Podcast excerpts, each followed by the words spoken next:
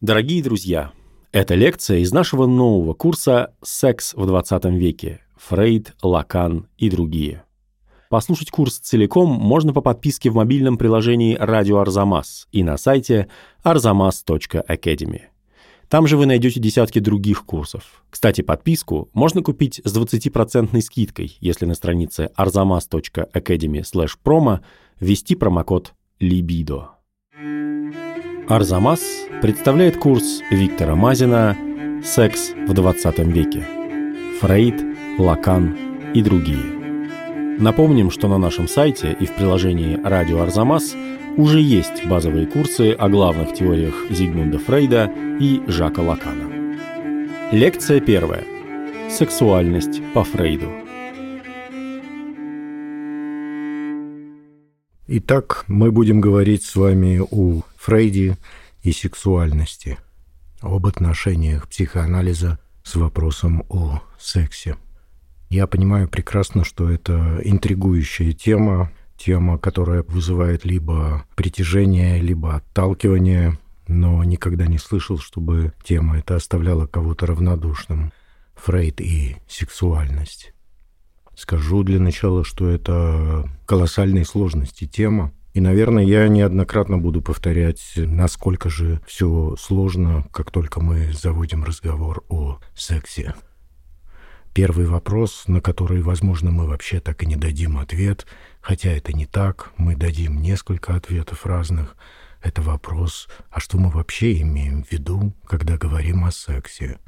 Это и есть, кстати, вопрос самого Фрейда – о чем может идти речь, когда мы говорим о сексе.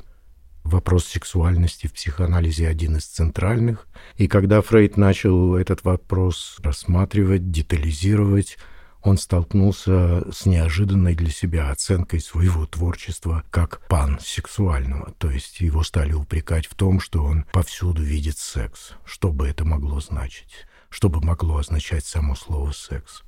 Так или иначе, Фрейда этот вопрос, похоже, по-настоящему замучил, потому что он и в переписке, и в некоторых своих трудах стал подчеркивать тот факт, что когда он говорит «секс», он имеет в виду эрос божественного Платона. Вот такой подход, такая попытка уйти от упреков и в то же время апелляция к Платону, которого в пансексуализме никто никогда не упрекал, потому что для Платона Эрос занимает одно из принципиальных мест в творчестве, и потому что один из диалогов «Пир» посвящен вопросу любви.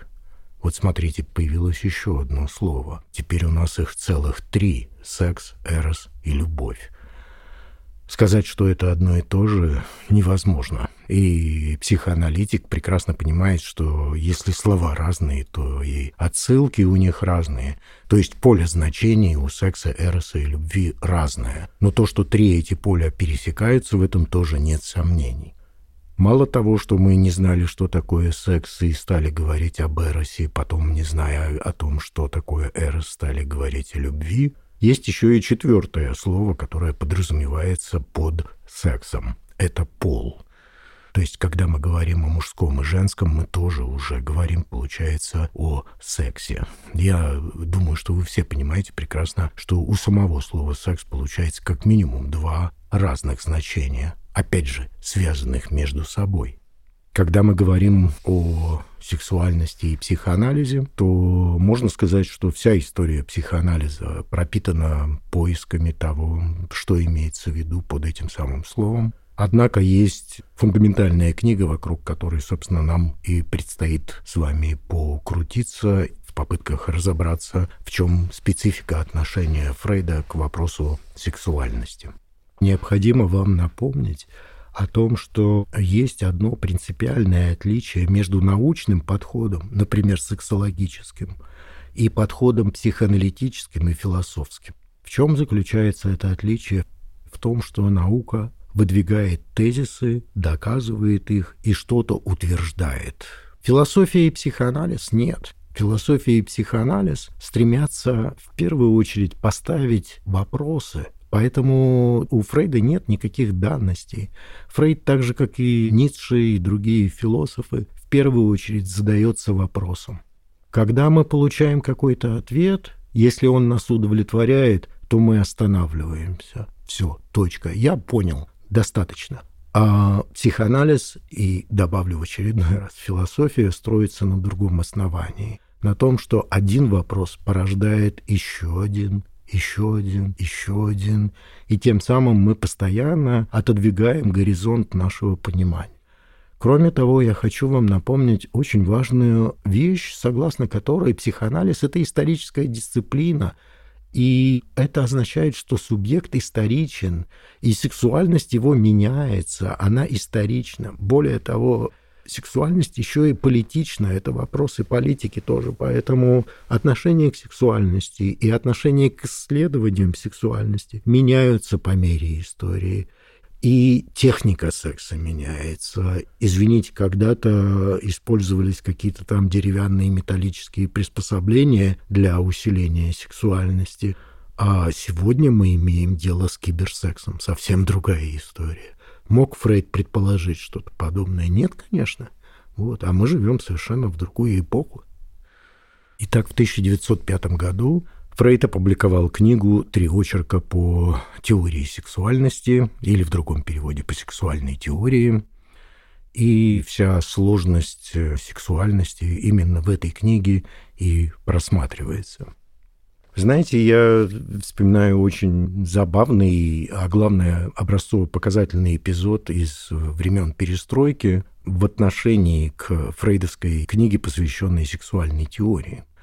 Я вам напомню о том, что в Советском Союзе при позднем социализме Фрейда не издавали. Это отдельный разговор, мне не хочется сейчас отвлекаться и его заводить. Просто напомню вам о том, что поначалу психоанализ был возведен чуть ли не в ранг государственной науки, а начиная с 30-х годов он стал уходить на задворки. Нельзя сказать, что он прям-таки был запрещен, но труды Фрейда никто не уничтожал, и в то же время их никто не издавал. То есть найти их было можно, в том числе и книгу «Три очерка по сексуальной теории», но только во времена перестройки появились новые издания. И вот, собственно, на книжных развалах где появились самые разные новые книги, и Ницше, и Шопенгауэр, и Набоков, и Фрейд. В общем, хорошая компания. И среди этих книг гигантским тиражом была издана как раз книга, о которой мы с вами говорим, книга, посвященная сексуальности. И я однажды просто был настолько заинтригован, что довольно долгое время смотрел, как люди подходят к книжному развалу, смотрят новинки, хватают книгу Фрейда о сексуальности, листают ее жадно и кладут обратно. В общем, мне кажется, что издатели немного промахнулись, потому что между теоретизированием вокруг слова «секс» и сексом лежит пропасть. Короче говоря, если мы говорим о теориях Фрейда, посвященных сексуальности, мы сталкиваемся с невероятно интеллектуальными историями. То есть Фрейд занимается, по сути дела, теоретизированием, интеллектуализацией вопросов сексуальности. В частности, вопрос о мужском и женском. Да? Я искренне просто говорю о том, что это самые загадочные и непонятные слова, в том числе мужчина и женщина. То есть я прекрасно понимаю, когда я иду по улице, я, как правило, отличаю мужчин и женщин, но это совсем не психоаналитический подход, о котором у нас разговор еще впереди. И вот Фрейд, будучи одним из самых гениальных людей своей эпохи, думаю, в этом мало кто-то сомневается, в начале 20 века предпринимает в своей книге попытку разобраться с тем, что из себя представляет человеческая сексуальность. Возможно, вы слышали такие выражения. Фрейд — это человек, который взял и всю э, высоту человеческого духа, включая поэзию, философию, опустил ниже пояса. Я сейчас цитирую, кстати, одного ученого, которого мне довелось как-то послушать. Он рассуждал именно на эту тему, что вот какой нехороший человек взял и все высоты человеческого духа опустил в штаны. Вот это, мне кажется, самым серьезным и самым радикальным заблуждением. Еще раз повторю, Фрейд как раз вынул все из штанов и поднял вверх на такую высоту, что разобраться в этих вопросах крайне сложно. Кстати, отвлекусь на момент и скажу все-таки по поводу мужского и женского, поскольку мы говорим секс это еще и пол, скажу о том, что для Фрейда это был самый сложный вопрос. Он в конце своей жизни задавался, по сути дела, одним вопросом. По-немецки «Was will das Weib?» или по-русски «Чего хочет женщина?» Это вопрос о желании. Каким образом через желание мы можем определить мужское и женское. И женщину он называл почему-то по-английски «the dark continent», темный континент, загадочный континент. Это не значит, что Фрейд знал, что такое мужчина. Мы познаем одно только исключительно через другое. И в этом как бы загадка с двумя неизвестными получается. Мы пытаемся понять, что такое женщина через мужчину и что такое мужчина через женщину. Знаете, какая удивительная вещь? Первая книга о том, что такое секс, вышла в 2017, не так давно. Я подчеркну, это первая книга. И когда она вышла в свет, читатели тогда только и поняли, ха, интересно, а ведь никто никогда не задавался вот напрямую вопросом, что есть секс. Я имею в виду книгу психоаналитика и философа из Любляны Аленки Зупанчич – Несколько ее книг издано и по-русски, в том числе и книга «Что есть секс». Пару лет назад мы ее издали, по-английски она называется «What is sex?». Это еще более сложная книга, чем книга Фрейда, от которого, собственно, она начинает, с которого она начинает свой поиск, свое расследование того, что может являться сексом. Фрейд написал свою книгу в 1905 году, а Ленка Зупанчич в 2017, более чем сто лет спустя. Но начало этой истории о том, что может из себя представлять любовь, сексуальность и бытие, восходит, конечно же, к Платону. Если серьезно говорить, то в истории человеческой мысли, конечно, неоднократно люди обращались к сексуальности и к сексу, и я могу вспомнить неожиданные имена, например, Жан-Жак Руссо или Денит Дидро. Речь идет о просвещении, и просвещенцы, понятно, обращались к теме человека и его сексуальности. Но вот другое имя, имя блаженного Августина, прозвучит, может быть, неожиданно.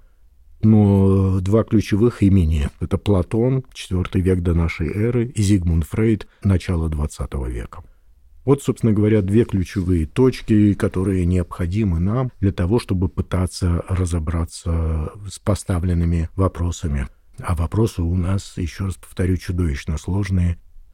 Кстати, сейчас самое время напомнить вам о том, что психоанализ вообще-то это практика любви, поскольку центральным клиническим понятием является перенос – а перенос — это Хочется сказать и есть любовь, но по-русски мне очень сложно сказать, а по-немецки «Übertragungsliebe» в одно слово «любовь-перенос», как будто это одно слово. Теперь мы обратимся с вами к книге «Три очерка по сексуальной теории», которая, как я уже говорил, вышла в свет в 1905 году, но я не говорил вам о том, что Фрейд ее постоянно дописывал и переписывал, еще лет 20 он делал самые разные дополнения, и книга превратилась в открытый текст, который можно бесконечно достраивать и дописывать. Мы с вами попытаемся по пунктам поговорить о том, в чем, собственно, состояла революция Фрейда в отношении к сексуальности. Интерес Фрейда к сексуальности, конечно, возник задолго до 1905 года и был связан с его практикой, а если быть более точным, с его работой с истериками и истеричками. Здесь нужно просто напомнить, что само слово «истерия» происходит от греческого слова «хистерон» — «матка», Соответственно, связь между сексуальностью и истерией была очевидна, наверное, даже древним грекам. Но сто процентов это было очевидно для Фрейда во время прохождения им практики в парижской клинике Сальпетриер у Жана Мартена Шарко. Я напомню, что Шарко не просто был психиатром, не просто теоретиком, исследователем истерии, но он стал использовать новую технику документирования, а именно фотоаппарат. Шарко фотографировал истеричных больных, эти фотографии дошли до нас, и не обратить внимание на сексуальность поз истеричных больных, это я не знаю, ну, кто способен не заметить эти моменты соблазнения или что-нибудь еще в этом духе. Поэтому Фрейд, в принципе, столкнулся с э, связью между психиатрией или между истерией, более точной, и сексуальностью на заре своей работы. Это совершенно очевидно. Другое дело, что он стал всерьез потом уже, без Шарко, размышлять о сексуальной этиологии истерии. Этиология, то есть э, происхождение что, собственно, проблема истерии вытекает из э, проблем сексуальности. Здесь, правда, мне очень хочется вам напомнить о том, что Фрейд понимает сексуальность иногда в узком смысле слова, иногда в широком смысле слова. Что для нас травматично? Не знаю, что для вас травматично. Для меня любовные истории могут быть, только любовные истории могут быть травматичными. Любовь — это то, что наделяет нас признанием – это, кстати, задолго до Фрейда сформулировал Гегель, которого Фрейд, конечно, тоже знал и читал, это понятно. Любовь наделяет нас признанием. Если мы не получаем этого признания, это чудовищная травма. Вот здесь связь совершенно очевидная между человеческим существом, травмой и сексуальностью. Точно так же, как эта связь абсолютно очевидна между истерией и сексуальностью. Итак, первое, о чем заявляет в своей книге Фрейд, что он не собирается строить никакой универсальной теории. Мы можем с вами из этого вывод какой-то сделать.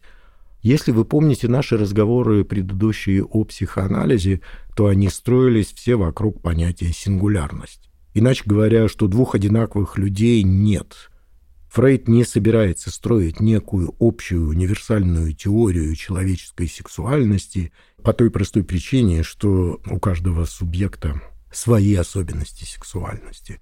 Тем не менее, какие-то положения мы с вами выведем.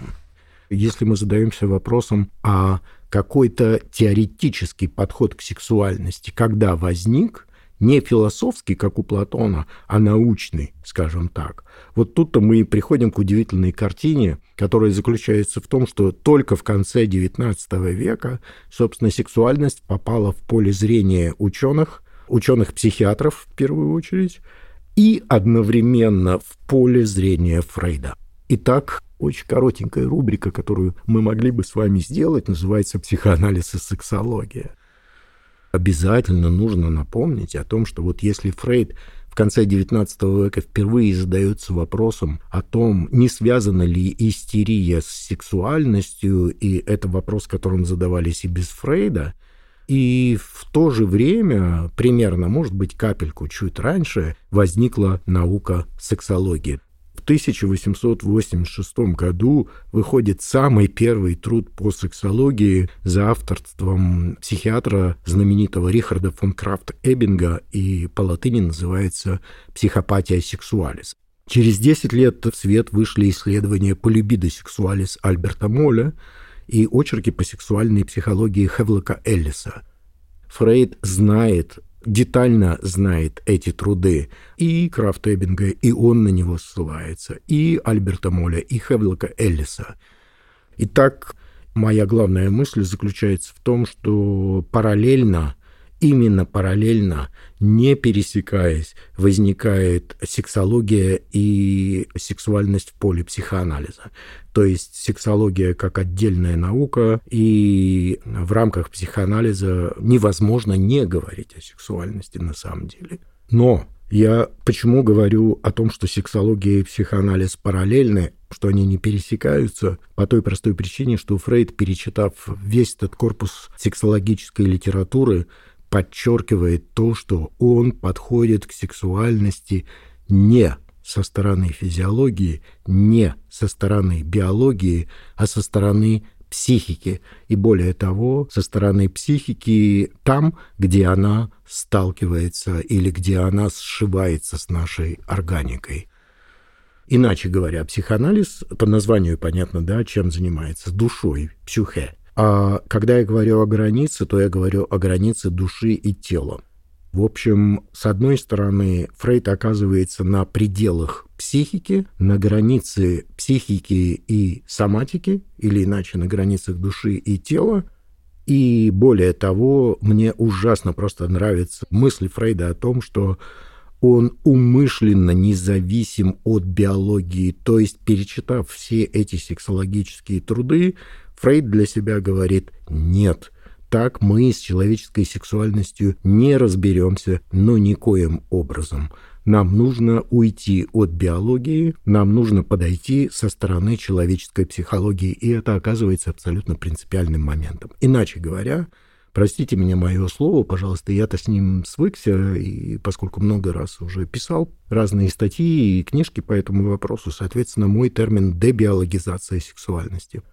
Мне кажется, что это супер важный момент. Знаете, по какой причине? Потому что у нас в языке, когда речь идет о сексуальности и агрессивности, почему-то появляется очень много метафор, связанных именно с животным миром. Например, как вам такая фраза «Ну что вы себя ведете как животные?»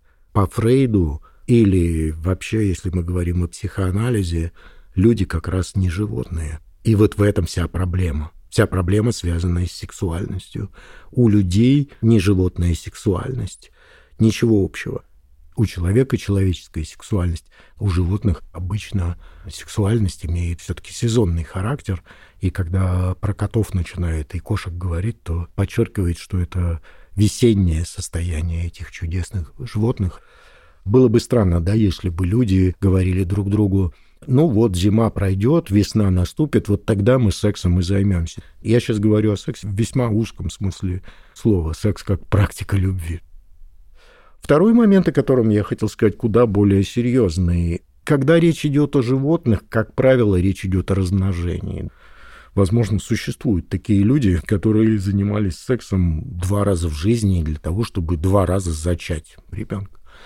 Но мне с такими людьми встречаться тоже не доводилось. То есть я подчеркиваю разрыв, который возникает между деторождением и сексуальностью. Дальше тоже интересный разговор. Кстати, разговор, который есть и у Фрейда, правда, не в книге, а в переписке с его другом Флисом, разговор о контрацептивах, о противозачаточных средствах. Я не знаю, существуют ли в животном мире противозачаточные средства. Я не иронизирую, я сомневаюсь в этом, я не знаю, чем бы они могли быть. Но человеческая жизнь, человеческая сексуальность, собственно, еще сопряжена с одним технологическим фактором, а именно с контрацептивами. Я боюсь, что сейчас отвлекусь совсем, но на самом деле понятие техника секса – это тоже человеческое суперважное понятие, я вспоминаю храм Каджураху, который мне довелось, к счастью, видеть. В Индии, там, где бесконечное число этих поз в скульптурном виде мы можем с вами обнаружить. Можно говорить о технике секса вот с этой стороны. Но есть еще одна техника секса. Если вам доводилось быть, например, Праге или в Амстердаме в музее секса, то вы могли бы увидеть это бесконечное множество технических приспособлений я предупредил, что я не хочу сейчас эту тему развивать, я просто хочу, чтобы вы ее тоже имели в виду. Потому что сейчас я о чем говорю? Давайте не теряться и не забывать. Я говорю о дебиологизации сексуальности, о том, что между человеческой сексуальностью и животной сексуальностью пропасть. Итак, два разных подхода, один из которых биологический, медицинский, научный, это сексология, второй из них психоаналитический, который опирается в большей степени на психоаналитический опыт, на психоаналитическую клинику, практику, и, во-вторых, я бы сказал, на литературу, потому что именно в литературе, в поэзии, в первую очередь, мы имеем дело с вопросами любви. Поэтому, знаете, когда я слышу вопрос, а вы не могли бы дать определение любви? Нет, не могу и надеюсь, что не сойду с ума и не дам когда-нибудь это определение. Потому что тысячелетиями, можно уже теперь сказать, люди задаются этим вопросом и создают бесконечное число высочайших произведений искусства, в котором без любви не обходится делать. О чем я сейчас говорю? О том, что э, Фрейд занимает гуманитарную позицию, уходит от научной, биологической, сексологической позиции, потому что в основании всех рассуждений Фрейда, в основании их психоанализа лежит идея, я вам напомню, биологической беспомощности новорожденного, беспомощности человеческого существа при рождении. Эта идея появилась у Фрейда еще до психоанализа в 1895 году в своей фундаментальной книжке, которую Фрейд планировал уничтожить.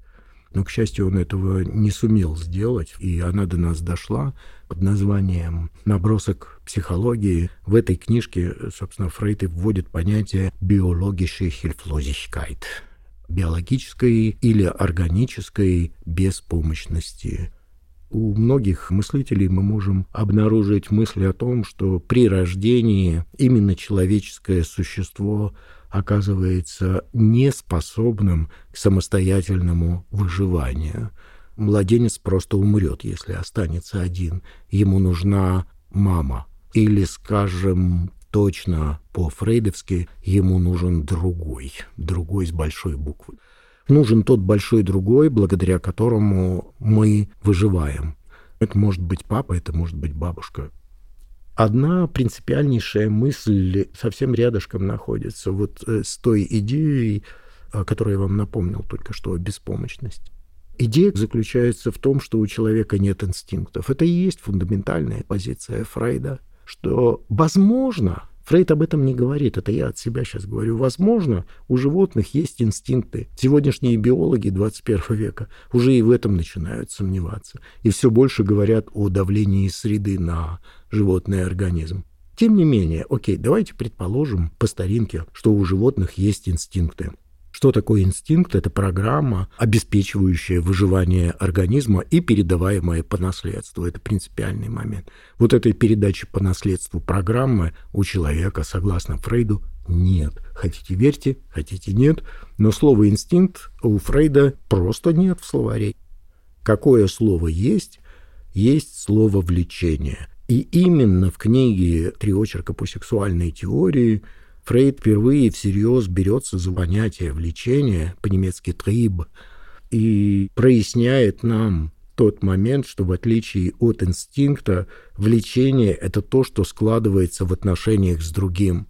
То есть пока мой организм предельно пластичен, организм только-только-только формируется, и формируется он под влиянием не другого, а отношений с другим. То есть, если инстинкт передается по наследству, то влечения рождаются в отношениях с этим самым другим. Если у животных есть половой инстинкт, который вроде бы как срабатывает по весне, то у человека место инстинкта занимает сексуальтриб или сексуальное влечение. Или есть у Фрейда и другое выражение гешлехтстриб – половое влечение. Вот даже и здесь сложность в том, что есть вроде бы как два влечения, которые по своим наименованиям не совпадают. Я думаю, ключевой момент вы поняли. Влечение, в том числе и сексуальное, это не то, что я получаю по наследству от э, прадедушки или мамы или кого-то еще – а то, что возникает, э, складывается в отношениях с другим человеком. Соответственно, моя сексуальность – это продукт отношений самых-самых ранних. И в этом ключ, наверное, для нашего с вами понимания сексуальности. Итак, если первая позиция в книге «Три очерка по теории сексуальности» говорит о дебиологизации человеческой сексуальности, то вторая позиция – продолжает эту идею и говорит о том, что сексуальность напрямую связана с фундаментальным понятием психоанализа, которое ввел Фрейд, понятием влечения. В дальнейшем, в 1915 году, Фрейд будет говорить о том, что влечение – это грэнцбегрифы или по-русски пограничное понятие и даже разграничивающее понятие. То есть это некий пробел между душой и телом. Именно об этой границе и идет речь. То есть фундаментом нашей психики по Фрейду являются влечение, и в первую очередь как раз сексуальное влечение, половое влечение, любовное влечение, потому что речь идет об отношениях большого другого, взрослого человека и младенца. И вот для того, чтобы увести нас в наших размышлениях от биологии и сексологии, Фрейд вводит понятие, одно словечко, очень простое на самом деле.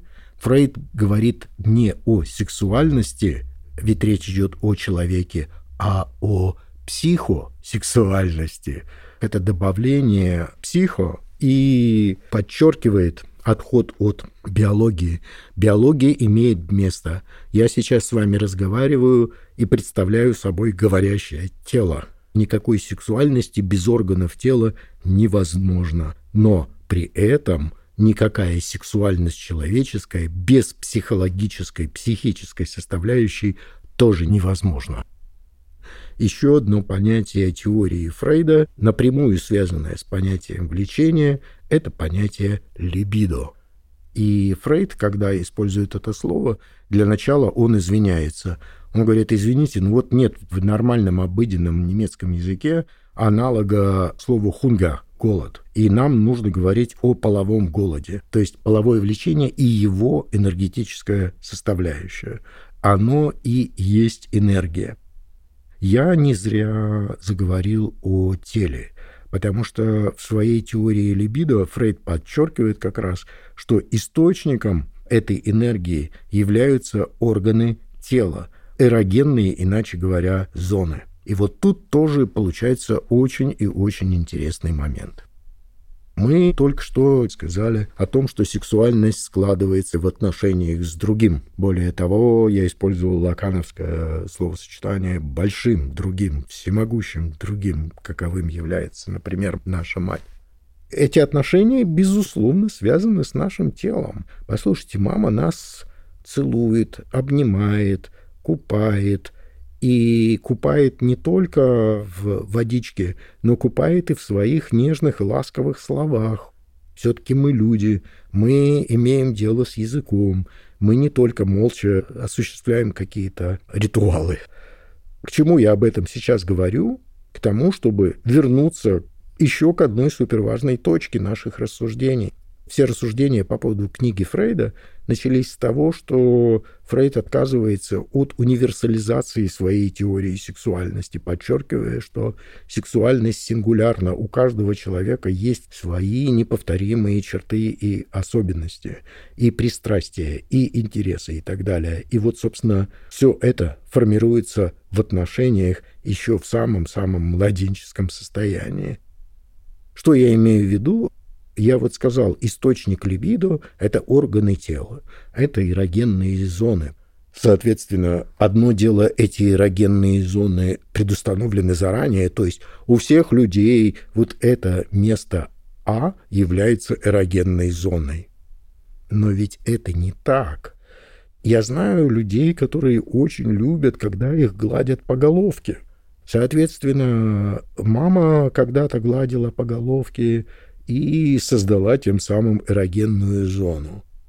Вы можете вспомнить свое детство, когда вы упали и разбили себе коленку, и потом с каким сладострастием мы иногда раздираем эту самую ранку, создавая новую эрогенную зону.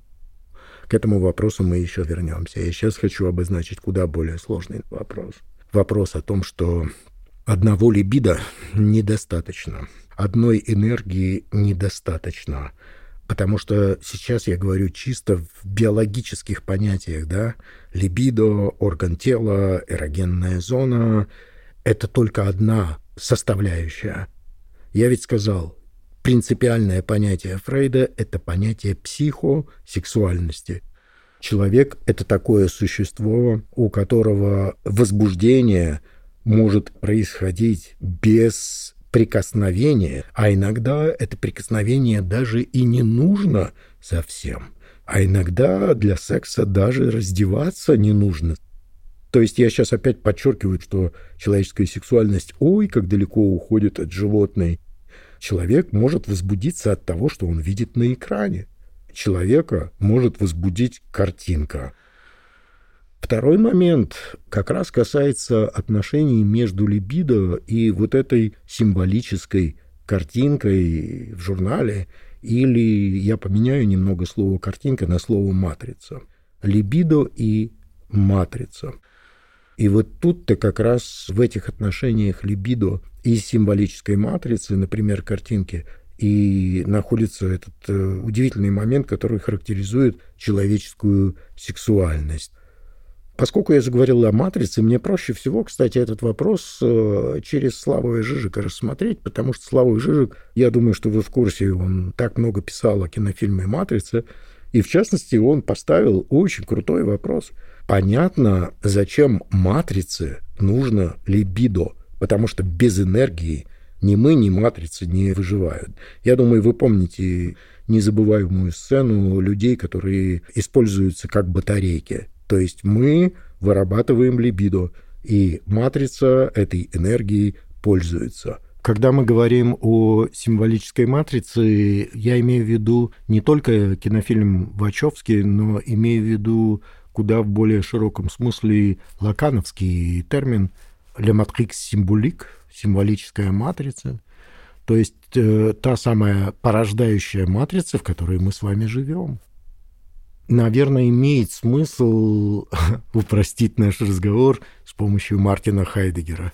Хочется напомнить, что мы живем с вами в языке. Это формула Хайдегера, э, которой мы пользуемся в психоанализе. Язык – дом бытия или иначе матрица. То есть язык задает матрицу нашего видения, слышания, понимания, существования, в конце концов. Совершенно понятно, зачем матрице нужно либидо.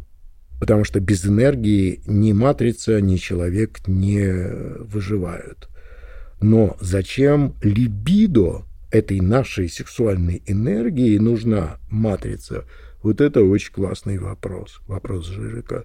Это вопрос как раз к тем людям, которые мне в анализе рассказывали, что никакое либидо не включается, если не включен телевизор, где показывается порнофильм.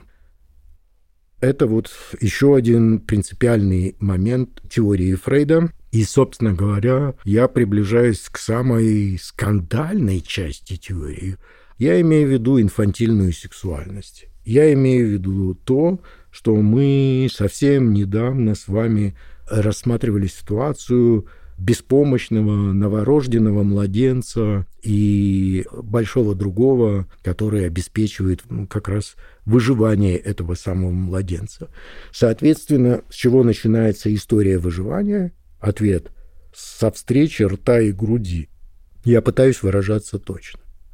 Я мог бы сказать ну, давайте пойдем с вами в музей, посмотрим на ренессансные картины. Мадонна с младенцем в ренессансной живописи. Самый такой э, раскрученный сюжет. Мы видим младенца, который сосет грудь. Эту сцену, кстати, описывает и блаженный Августин в своей исповеди, которого я уже вспоминал сегодня. То есть мы имеем дело с вами с началами сексуальности. И тут возникает вопрос, или возражение. Слушайте, а почему вы называете это сексуальностью? Почему младенец, сосущий грудь, это священная картина, библейская картина, почему-то связана с э, сексуальностью? Ответ э, вот какой. Дело не в том, что сосание, сосание груди, в частности, да, что сосание – это акт, который нас насыщает, и нам нужно, а, молоко, Б – тепло, есть и пункт В – удовольствие и даже удовлетворение. И вот это оказывается принципиальным. Акт сосания груди – это начало, собственно, человеческой сексуальности. Это пробуждение той зоны эрогенной, которую Фрейд будет называть оральной зоной. И более того, я и сейчас с вами в разговоре пользуюсь чем?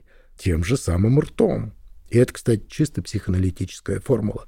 Рот, который сосал, должен заговорить. Грудь же не всегда находится в доступности. Не всегда она маячит перед ртом младенцем. Есть способ ее заместить. И дальше мне хотелось сказать про палец или про соску, но есть слово, которое мне невероятно нравится – пустышка.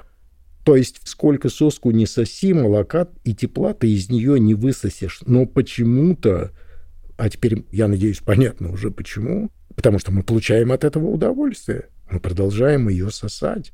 Сейчас курильщики со мной не согласятся, конечно, я подозреваю. Но если в юности, иногда покуривая или там пытаясь курить, я задавался вопросом, а что я сейчас делаю вообще? Зачем это бессмысленное сосание какой-то сухой листвы или бумаги. Когда я занялся психоанализом, я понял, что сам этот акт доставляет удовольствие. И сегодня в этом можно убедиться. Уже люди совсем не табак сосут, а просто какие-то электронные сосалки. Но удовольствие все тоже. Сейчас самый момент понять что-то о человеческой сексуальности. Она связана с удовольствием, она связана с удовлетворением – а отнюдь не с биологическими потребностями.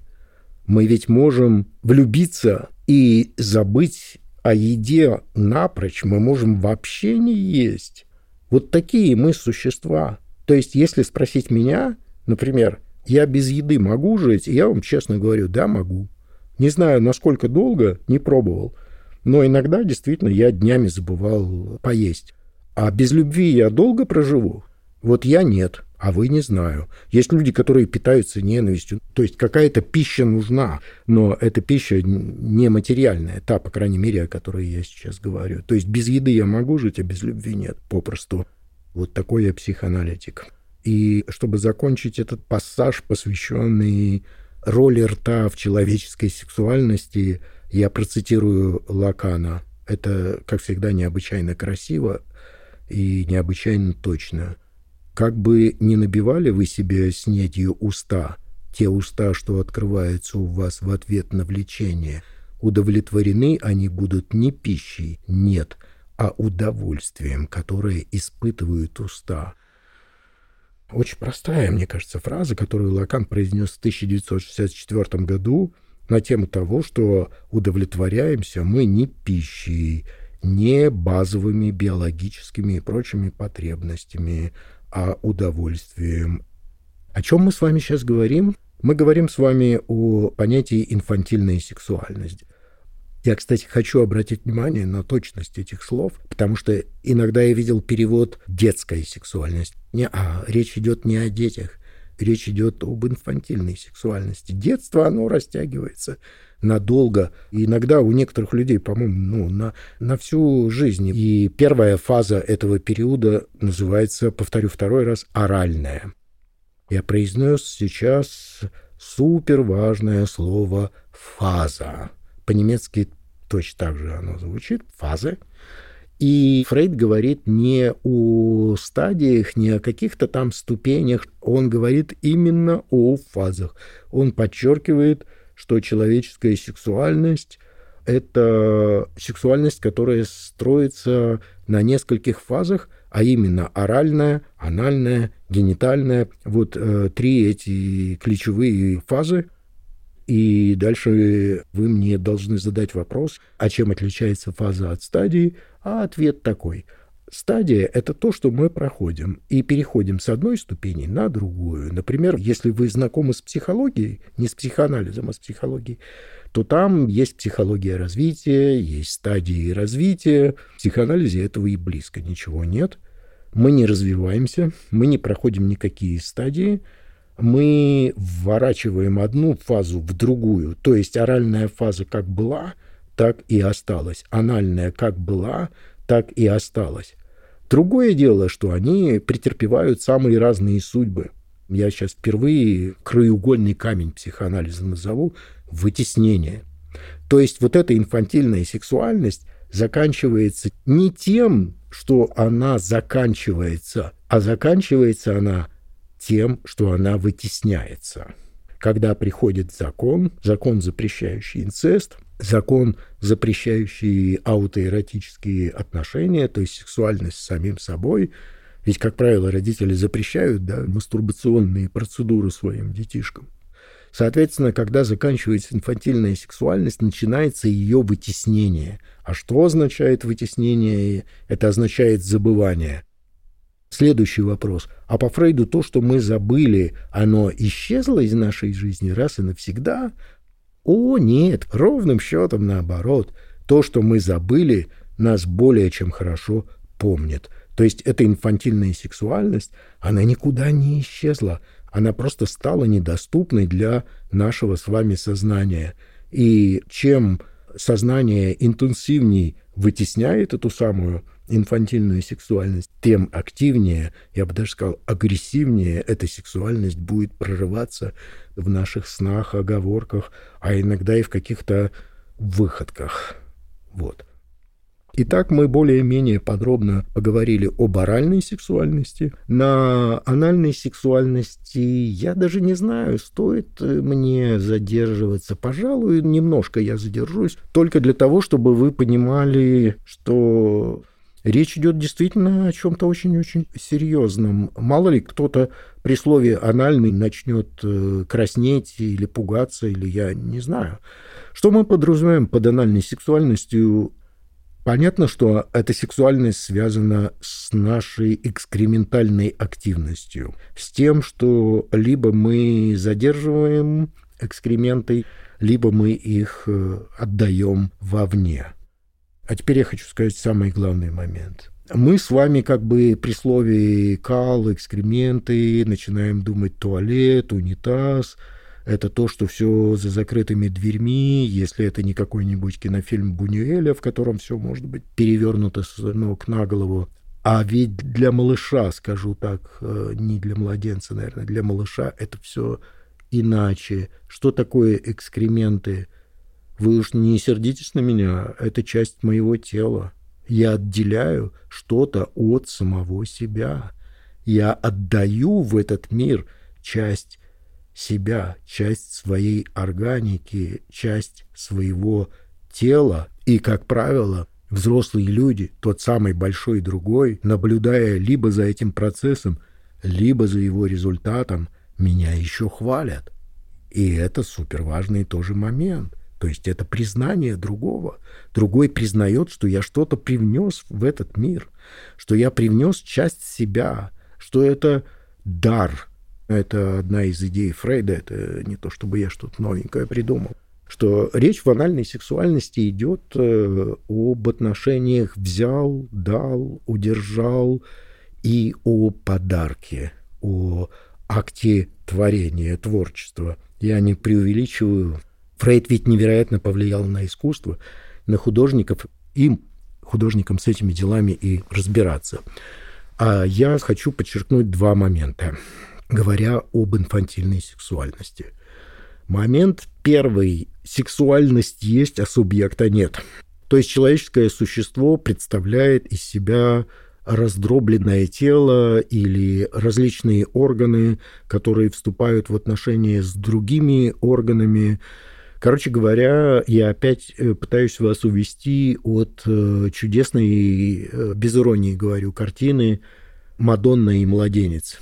Когда мы смотрим на картину, или мы увидеть можем ну, нечто подобное и вживую, скажем так, почему нет? Когда мы смотрим извне, у нас есть мать и у нас есть ребенок. Но если мы пытаемся, как это делают психоаналитики, изучающие детство и инфантильную фазу, если мы попытаемся посмотреть изнутри, из состояния этого самого младенца, то нету ни мамы, ни его.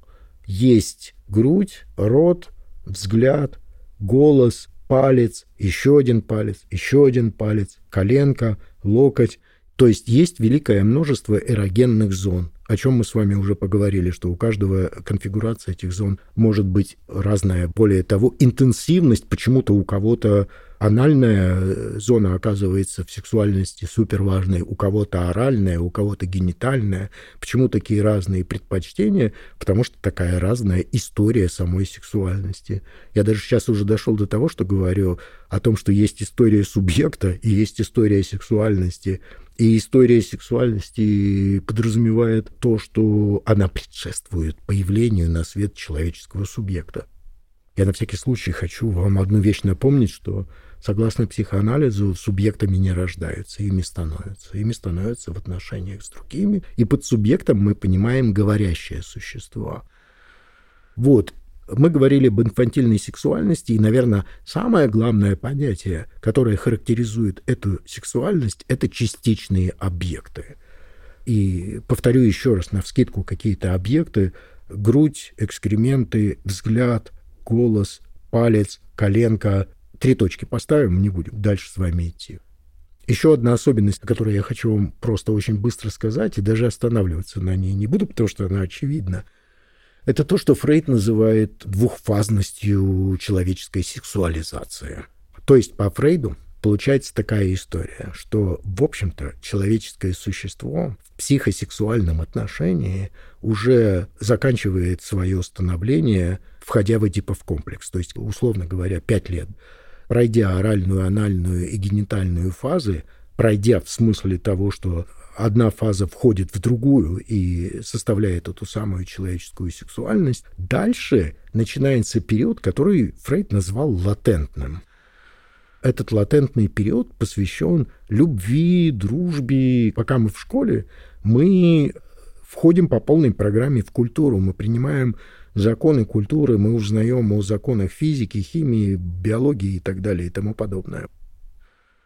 Первая фаза — это вся инфантильная сексуальность. Первая фаза включает оральную, анальную, генитальную фазы. То есть в одной фазе все три — а вторая фаза – это известный период э, полового созревания или пубертат, когда мы, собственно, готовы к размножению. Готовность номер два.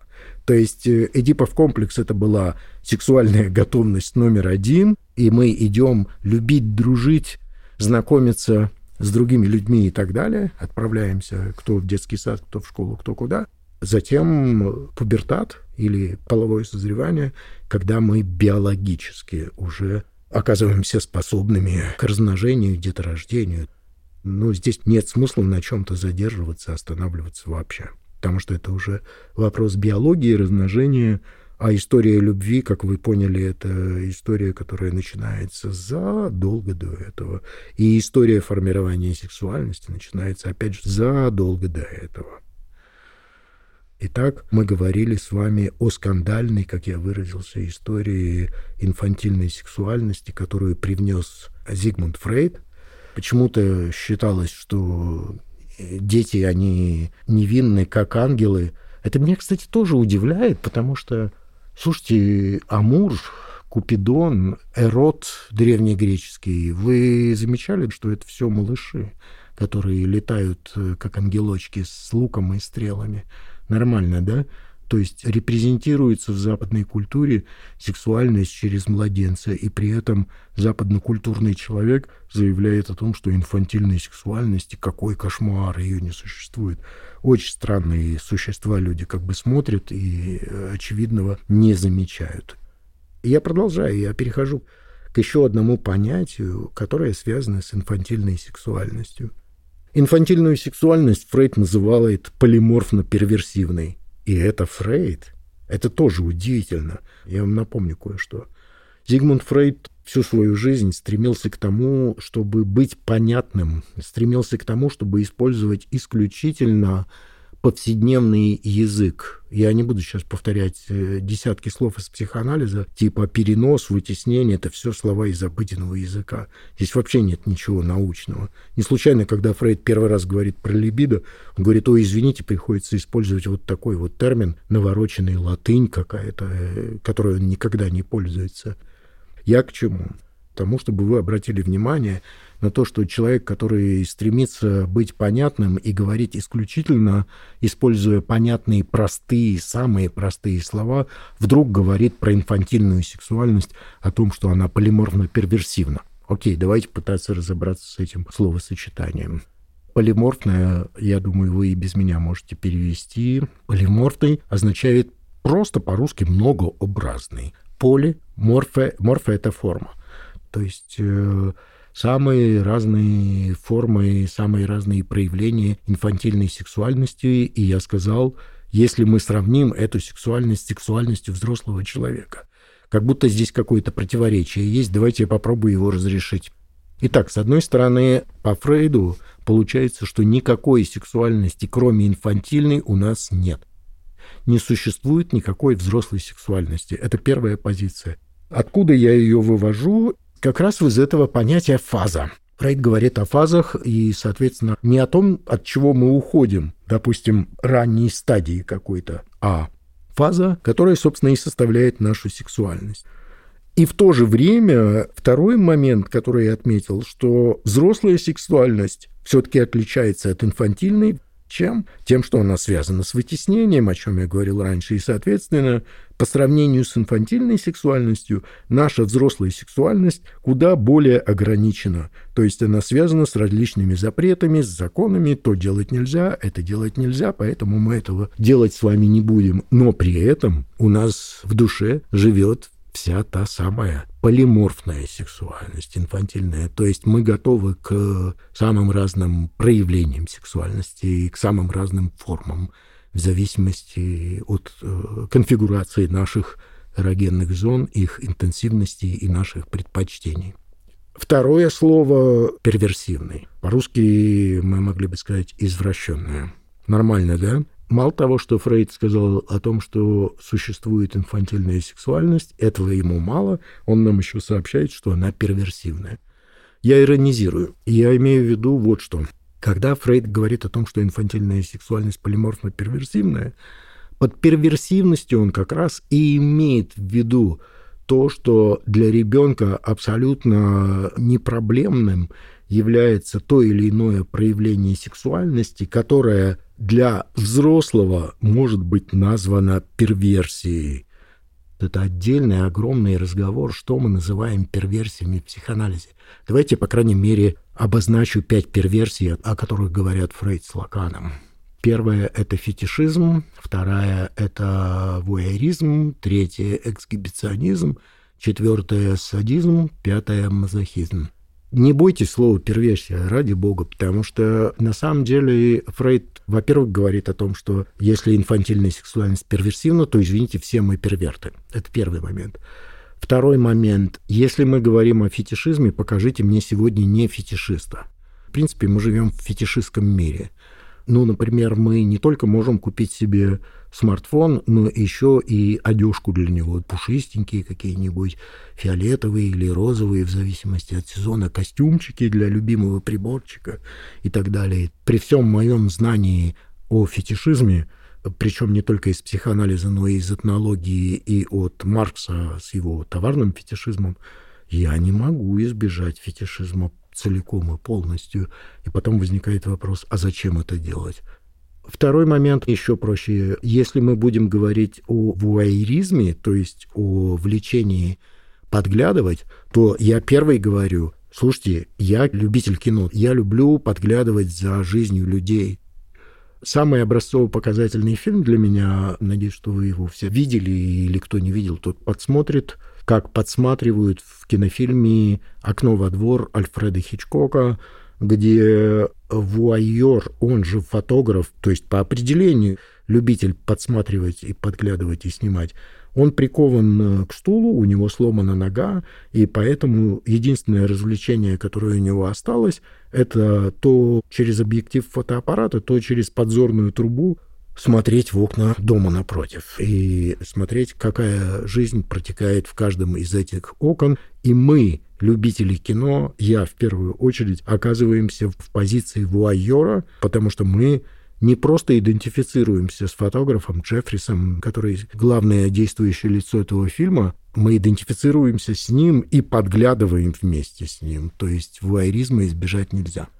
Я больше не буду говорить сейчас о перверсиях. Я напомню вам о том, что инфантильную сексуальность Фрейд назвал полиморфно-перверсивной, и я вам сказал, почему полиморфная, и сейчас говорил о том, почему перверсивная.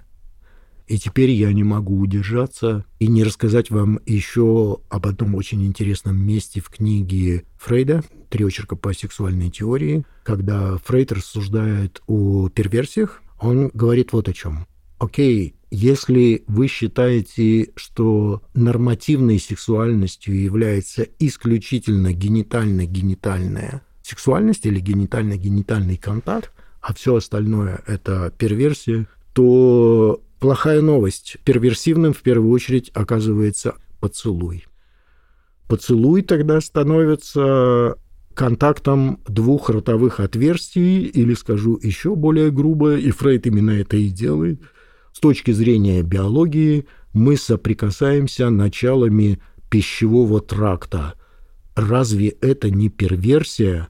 Я сейчас вспоминаю, как в СССР было принято горячо целоваться даже мужчинам. Я думаю, многие из вас помнят суперзнаменитый поцелуй Брежнева и Хонекера. Такой поцелуй действительно даже мне может показаться тоже где-то перверсивным. Поцелуй — это просто образец перверсии. Можно сказать, перверсивная парадигма. Тогда давайте будем поосторожнее с поцелуями. Специфика поцелуя подчеркивает специфику сексуальности вообще. Вот что я хотел сказать. Я имел в виду, что непонятно, чей рот целует и чей рот целуют. Я даже выразиться толком не могу. Целоваться — это возвратный глагол. Заниматься любовью, обратите внимание, тоже возвратный глагол.